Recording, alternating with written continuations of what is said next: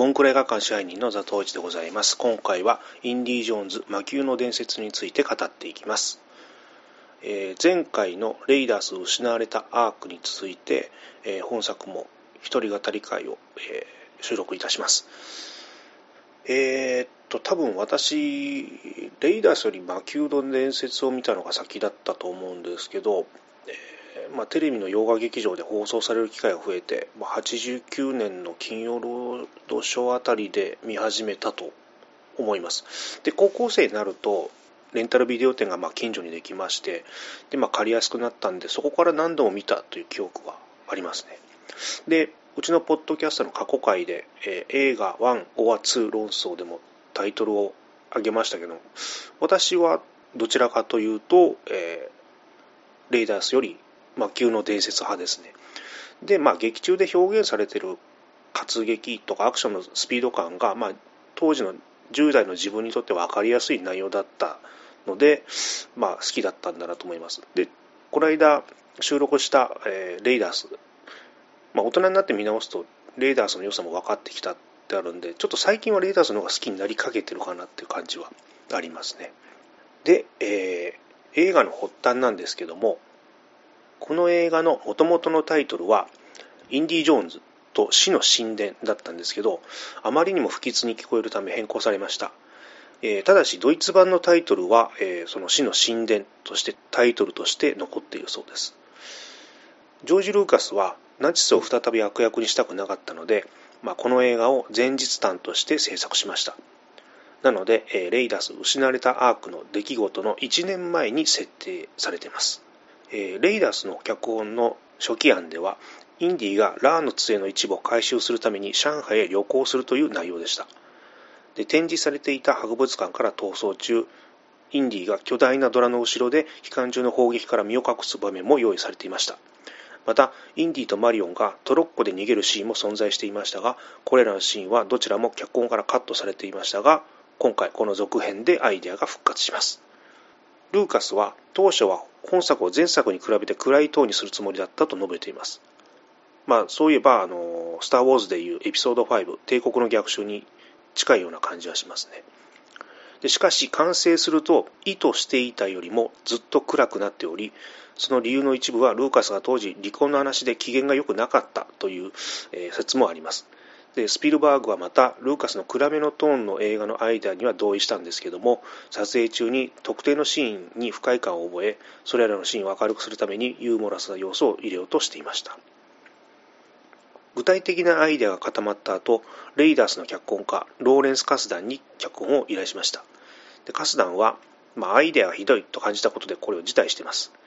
ただただひどいと思った。すごく意地悪だ。楽しいことなんて何もない。魔球の伝説はルーカスとスピルバーグの人生における混沌とした時期を表していると思う。そしてこの映画はとてもひどくて意地悪な精神に満ちている。魔球の伝説とは関わりたくなかったと彼は振り返っています。そこでアメリカングラフィティで交友があったウィーラード・ハイクとグロリア・カッツに脚本を依頼しています。えー、原案では万里の長城を越えるバイクチェイスシーンがあるはずだったんですが中国政府は撮影許可を拒否しました。当時映画がインドで撮影される予定だった時ジャイプールの琥珀宮殿などの外観ショットを使用するつもりだったのですがインドでシーンを撮影する許可を得ることができなかったそうです。でインド政府は内容がインドの文化を反映していないことを懸念し脚本のコピーを要求しマハラジャという言葉を削除するように要求しました。その結果、制作はスリランカに移され、一部の場所は戦場にかける橋にも使用されているロケ地を使用しています。あと、屋内の、えー、撮影はロンドンで行われています。本作でのインド文化に対しての描写は、えー、論争を巻き起こして、インドでは否定的なステレオタイプ、または誤解を招く描写があるという理由で上映禁止となりました。インドのテレビでも放送されることはないそうです。まあ、日本でも間違った日本描写とかありますけども、まあ、日本の場合は結構ほったらかしになることが多いですね。制作中、えー、映画は予算をオーバーし始めており、スピルバーグは脚本家のウィーラード・ハイクとグロリア・カッツを訪ね、予算を節約するために脚本を変更するように依頼しています。彼らは台本からある場面を削除し、100万ドルを節約しました。そのシーンはヴィンテージの服用機を使用して計画された、えー、空中追跡シーンで、このシーンは、えー、映画から削除されましたが後に3作目の最後の聖戦に組み込まれています。あとアメリカではこの映画とグレムリンによって PG13 レーティングが創設されました。作品中での暴力シーンや残虐な場面が多くモーションピクチャーアソシエーションから R 指定にするように求められたんですがスピルバーグはこれは子供向けに作ったんだとその要求を拒否しています。で多くの人は両方の映画が PG 指定するには暴力的すぎるが R 指定するには十分ではないと感じていました。モーションピクチャーアソシエーションによる格付けの変更は1977年には計画されていましたが本作とグレムリンの公開が最終的にその制作に拍車をかけたそうです。で PG13 指定13歳未満の鑑賞には保護者の強い同意が必要という意味ですね。であくまでも注意喚起であって年齢制限はないので対象年齢以下のものへのえ拘束力はないそうです。でスピルバーグはこのレーティングの創設に貢献したことを誇りに思っていると述べたと伝えられています。イギリスではこの映画は危うく18禁認定を受けるところでした。最終的には PG 認定を与えるためにシーンを大幅にカットしています。で2012年のブルーレイ版には復元されているそうですあとキャストですねウィリー・スコットジョージ・ルーカスはインディの相棒の最初のアイデアは若い女王であったんですが、スピルバーグたちはそのアイデアを、えー、嫌ったそうです。でスピルバーグはウィリーをレイダースの、えー、マリオンとは完全に対照的な人物にしたいと考えて、えー、ケイト・キャプショーはこの役のために、え茶色の髪をブロンドに染めているそうです。ケイト・キャプショーがオーディションを受ける前、シャロン・ストーンはウィリー・スコット役の候補の一人だったそうです。まあ、シャロン・ストーンは後にインディーシリーズに近いアドベンチャー映画の、えー、ロマンシング・アドベンチャーキング・ソロモンの秘宝と、まあ、その続編の、えー、キング・ソロモンの秘宝2黄金都市を求めてに出演し、えー、1作目にはサラー役のジョン・リス・デイビスは悪役として、えー、出演していますそしてショートラウンドインディアナはジョージ・ルーカスの犬にちなんで名付けられると前回紹介しましたがショートラウンドは脚本家のウィーラード・ハイクの犬にちなんで名付けられました。でちなみにウィリーはスティーブン・スピルバーグの飼っている犬にちなんで名付けられています。で演じていたキー・フォイカンは今作が映画のデビュー作となります。でショートランドを演じる若いアジア人俳優を見つけるために、えー、小学校に公募が行われたんですけどもえキー・ホイ・クァンは弟と一緒に来てオーディションを受けるためではなく単に弟のサポートのために来ていたそうです。でキャスティングディレクターの目に留まりスピルバーグは彼の性格が気に入ったためショートラウンドがカードゲーム中に不正行為をしたとインディを非難するシーンをハリソン・フォードと共に即興で演じました。キー・ホイ・クァンは6000人のオーディションの中から選ばれたそうです。でちなみにキー・フォイカンはハリソン・フォードと共演してインディ・ジョーンズ魔球の伝説を始めるまでハリソン・フォードが何者なのか知らなかったそうです。あと撮影現場ですね。えーと、ケイト・キャプショーはオープニングの、えー、ミュージカルで、えー、歌って踊るチャンスに喜んでダンス練習まで受けてたんですけども、まあ、彼女のドレスが非常にタイトだったので、まあ、表現可能な動きは制限されてしまっています。で上海クラブの、えー、ケイト・キャプショーのドレスはですね全て1920年代と30年代のオリジナルのビーズで、え作られていました。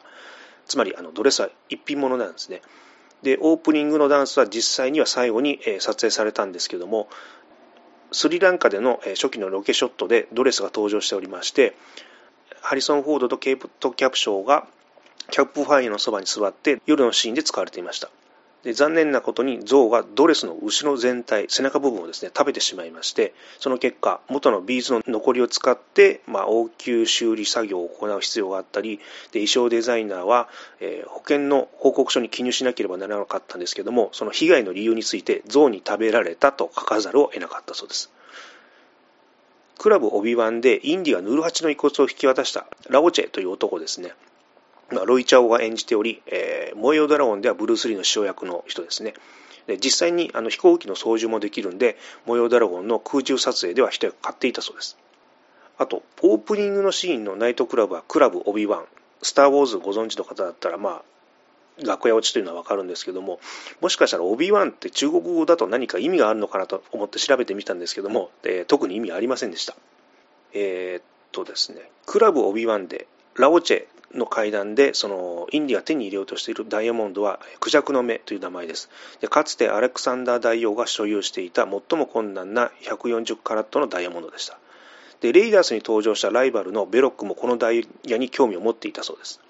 後にショートラウンドはクジャクの目をハワイまで追跡してダイヤはニーハウ島の先住民グループの所有物になっていたという設定になっているそうです。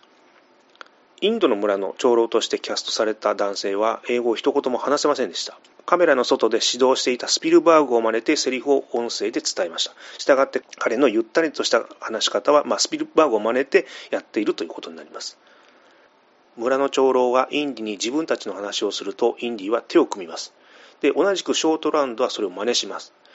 えー、スピルバーグのデビュー作「ジョーズ」でもブローディ所長と彼の息子のシーンで似たシーンが、えー、ありました。次ですね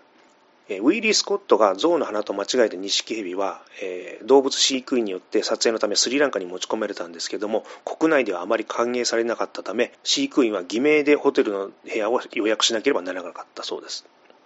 あと予算を節約するためにパンコット宮殿の内装の一部は、えー、前年に近くのイギリスのパインウッドスタジオで撮影されたジェームス・ボンド映画のオクトパシーでカマル・カーンの宮殿に使用されたセットをそのまま再現しています。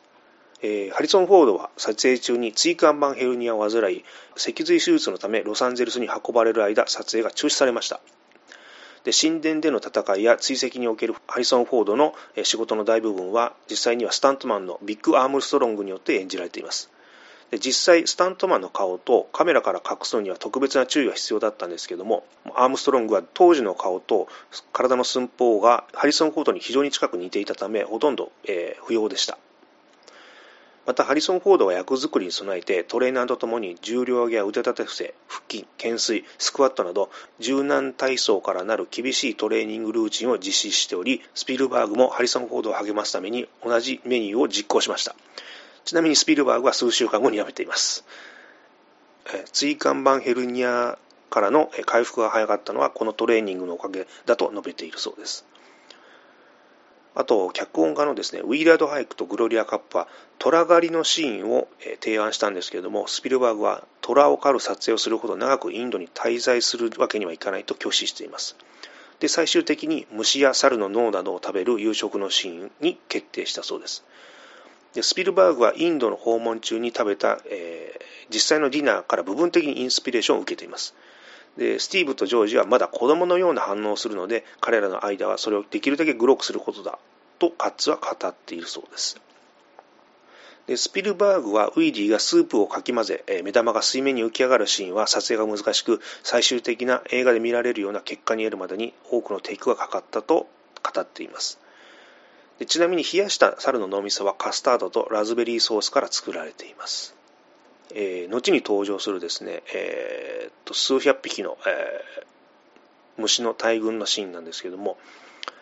えー、ケイト・キャプションは実際に2000匹以上の昆虫で覆われていました。で彼女の最初の恐怖を克服するために、えー、現場にいる入る前に鎮静剤を服用しましたが、えー、後にインタビューで間違いなく薬が効いていたと述べています。あと悪役のモララムですねアムリーシュ・プリはモララム役モララム役のために頭を反りました。これが非常に印象を残したんで、彼はこの外見を維持し、インドでも最も人気のある悪役の一人になりました。あと終盤にですね、インディと格闘する巨大な男を演じるのはパット・ローチ。あの前作でもお話ししましたけど、レイダースで飛行機の近くでインディと戦うドイツ軍整備士を演じています。で彼が演じるキャラクターがインディと戦っていつも負けるというのはシリーズのジョークのようなものになる予定だったんですけども、えー、3作目の最後の聖戦ではまあ、出てはいるんですけども大幅にカットされて4作目のクリスタルスカルの時にはもうなくなっております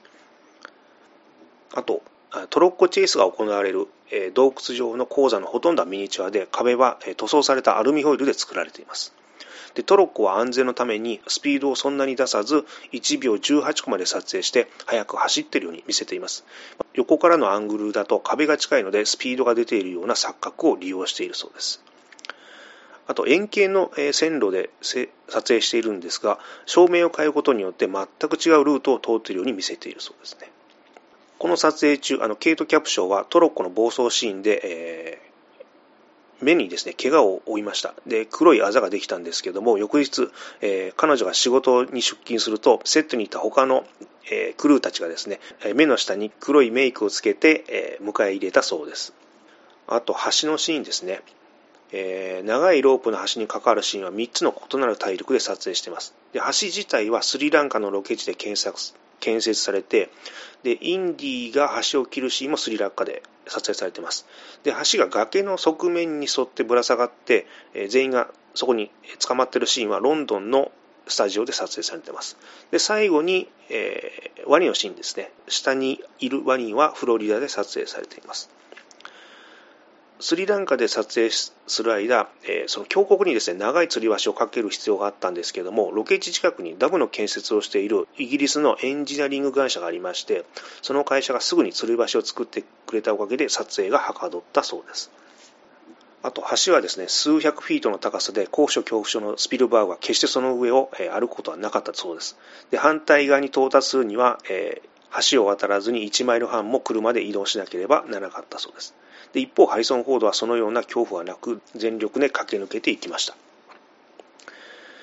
あと映画の冒頭で、えインディ・ジョーンズは特別な場合のみ中国語を話すと述べています。でこれは伏線でインディがショートラウンドにロープを切ろうとするときにそこに捕まるように警告すると。でもし彼が英語でショートラウンドに警告していたら敵たちにも知られるのでそこで中国語を使っているということですね。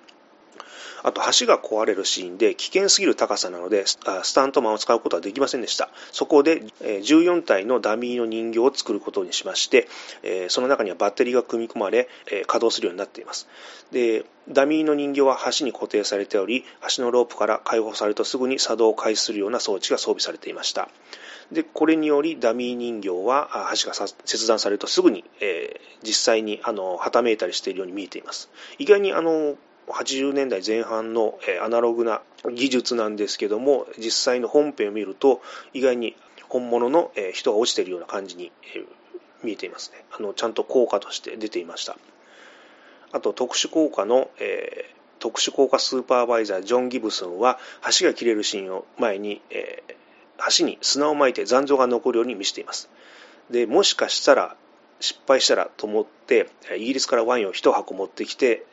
失敗したら1人で飲むつもりだったそうです。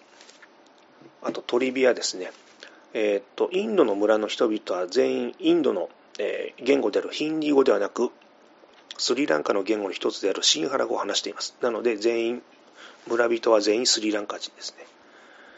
あとケイト・キャプショーは偶然アジアのナイトクラブで働く女性の役をもう一本出演しています。あのリドリー・スコット監督のブラック・レインで大阪のナイトクラブのホステスであるジョイスを演じました。あと最後に助けに来る、え、イギリス軍隊はですねフィリップ・ストーンスターリング・キューブリック監督の時計自覚のオレンジで、アレックスの父親役をやったり、え、シャイニングではジャック・ニコルソンの前のあのホテルの管理人役で出演しています。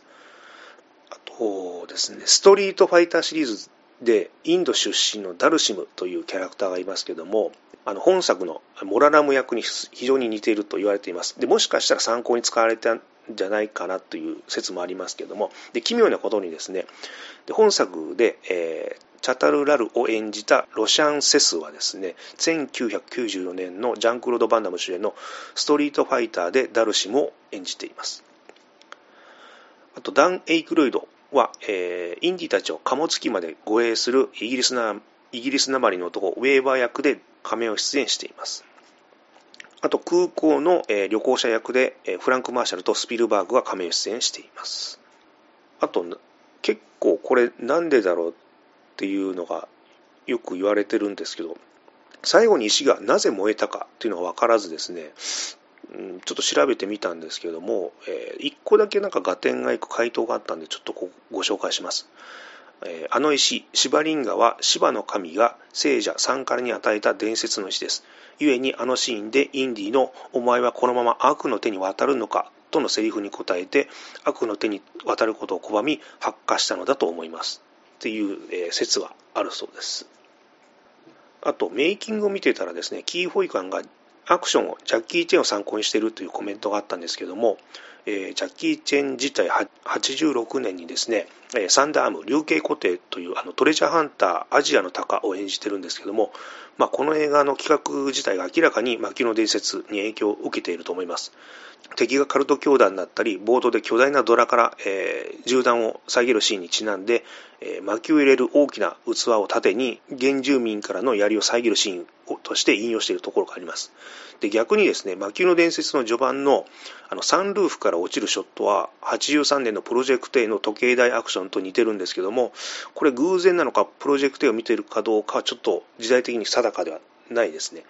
えー、まだ当時アメリカでジャッキー・チェン自体が、えー、そんなに認知されてなかったので、プロジェクト A を誰か見てたのかどうかというのは謎です。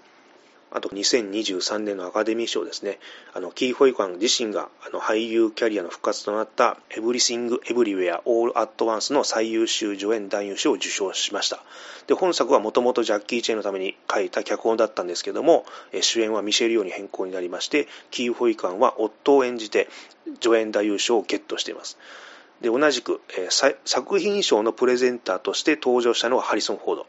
でそして本作「エブエブ」が、えー、受賞しまして、えー、キー・ホイカンは映画のスタッフキャストたちと共にステージに上がってハリソン・フォードとキー・ホイカン2人の俳優は、え、涙の再会を果たして、え、歓喜のハグをしたというのは記憶に新しいと思います。あと小説版があったのでちょっと読んでみたんですけどもえ、っとですねラオチェの息子の手が包帯で巻かれてたんですけどもあれは人差し指を失っていたという描写がが書かれています。確かに本編を見直すとそこに気づきます。あとショートラウンドの普段の仕事はアヘンクスにいる客にお茶を出す。あと人力車の案内。控えの部屋で、えー、客の、えー、衣類や貴重品の番をしているそうです。あと3人分の飛行機の高飛びの準備はショートラウンドが行った仕事です。で本来席を取ることは不可能だったんですけども、裏金で準備させています。で3人の高飛びの3人目はウィリーではなくて、本当はあのクラブで殺されていたウーハンだったそうですね。で、街に、え、アメリカ映画が上映されている、え、映画館が存在して、そこは、え、銀行家や外交官など国際的な人種のためのものに存在してたんですけども、ショートラウンドはそこで英語を覚えた。ただし文字は読めないそうです。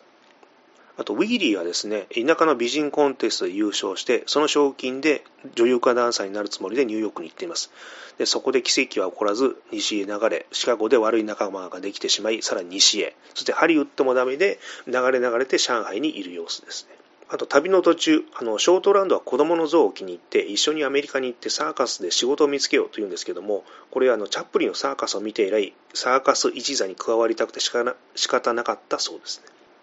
あとジャングルのシーンだとインディーたちのすぐそばをベンガルドラが、えー、茂みの中の静かな道を通って姿を消したというシーンがあります。あと宮殿の、あのー、グロテスクな料理の中にですねメス豚の丸焼きが登場します。でただし背中から、えー、膨れた腹にかけて矢が何本か刺さっておりその矢にはですね小さな小豚が突き刺さっています。でこんがり焼けた母豚の乳にこんがり焼けた小豚が吸い付いているような形になっていたそうです。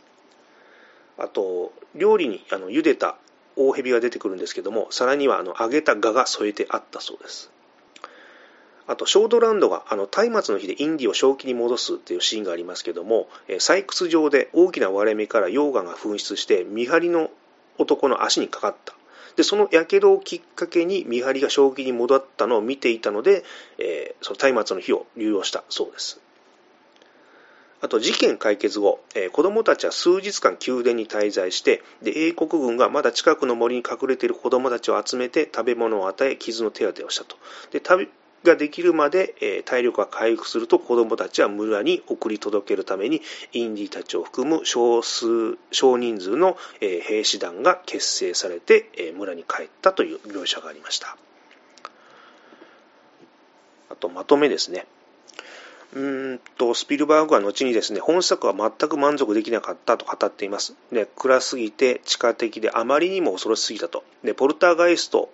を超えていると思ったと。で自分の要素は 1, 1オンスもないと語っています。で彼はその後メイキングの中で魔球の伝説は三部作の中で一番嫌いな作品だと。で振り返ってみるとこの作品から得た最大のことはケイトに会えたことだというと付け加えています。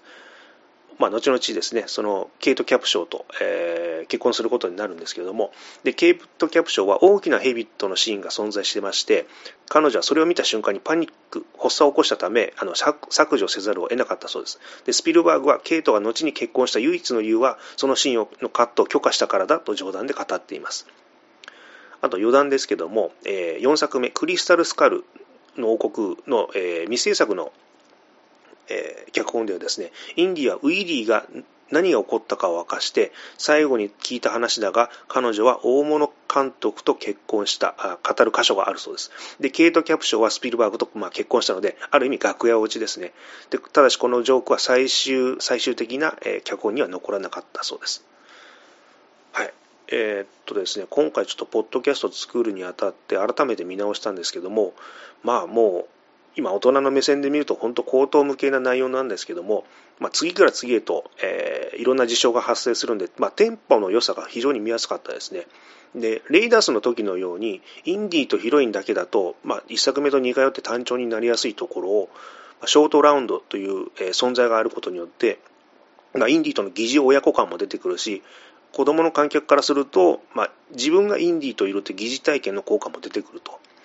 まあ、そういう意味でもいいいいこの3人の効果が出てたんじゃないかなと思います。で今後もですね、金曜ロードショーで何度もオンエアしてほしい作品の一つ一つだと思います。えあのちょっと思い出したんですけれども、学生時代ですね、試験前日に魔球の伝説やって、あの結局最後まで見てしまって、で そこから勉強して徹夜したっていうえ記憶はありました。はい。なんかね、こういうの頭空っぽにして見るっていう作品は時々出てほしいな、いいなと思いますね。はい。ということで、えー、インディ・ジョーンズ末期の伝説についてちょっと大急ぎで語りました。はい、ありがとうございました。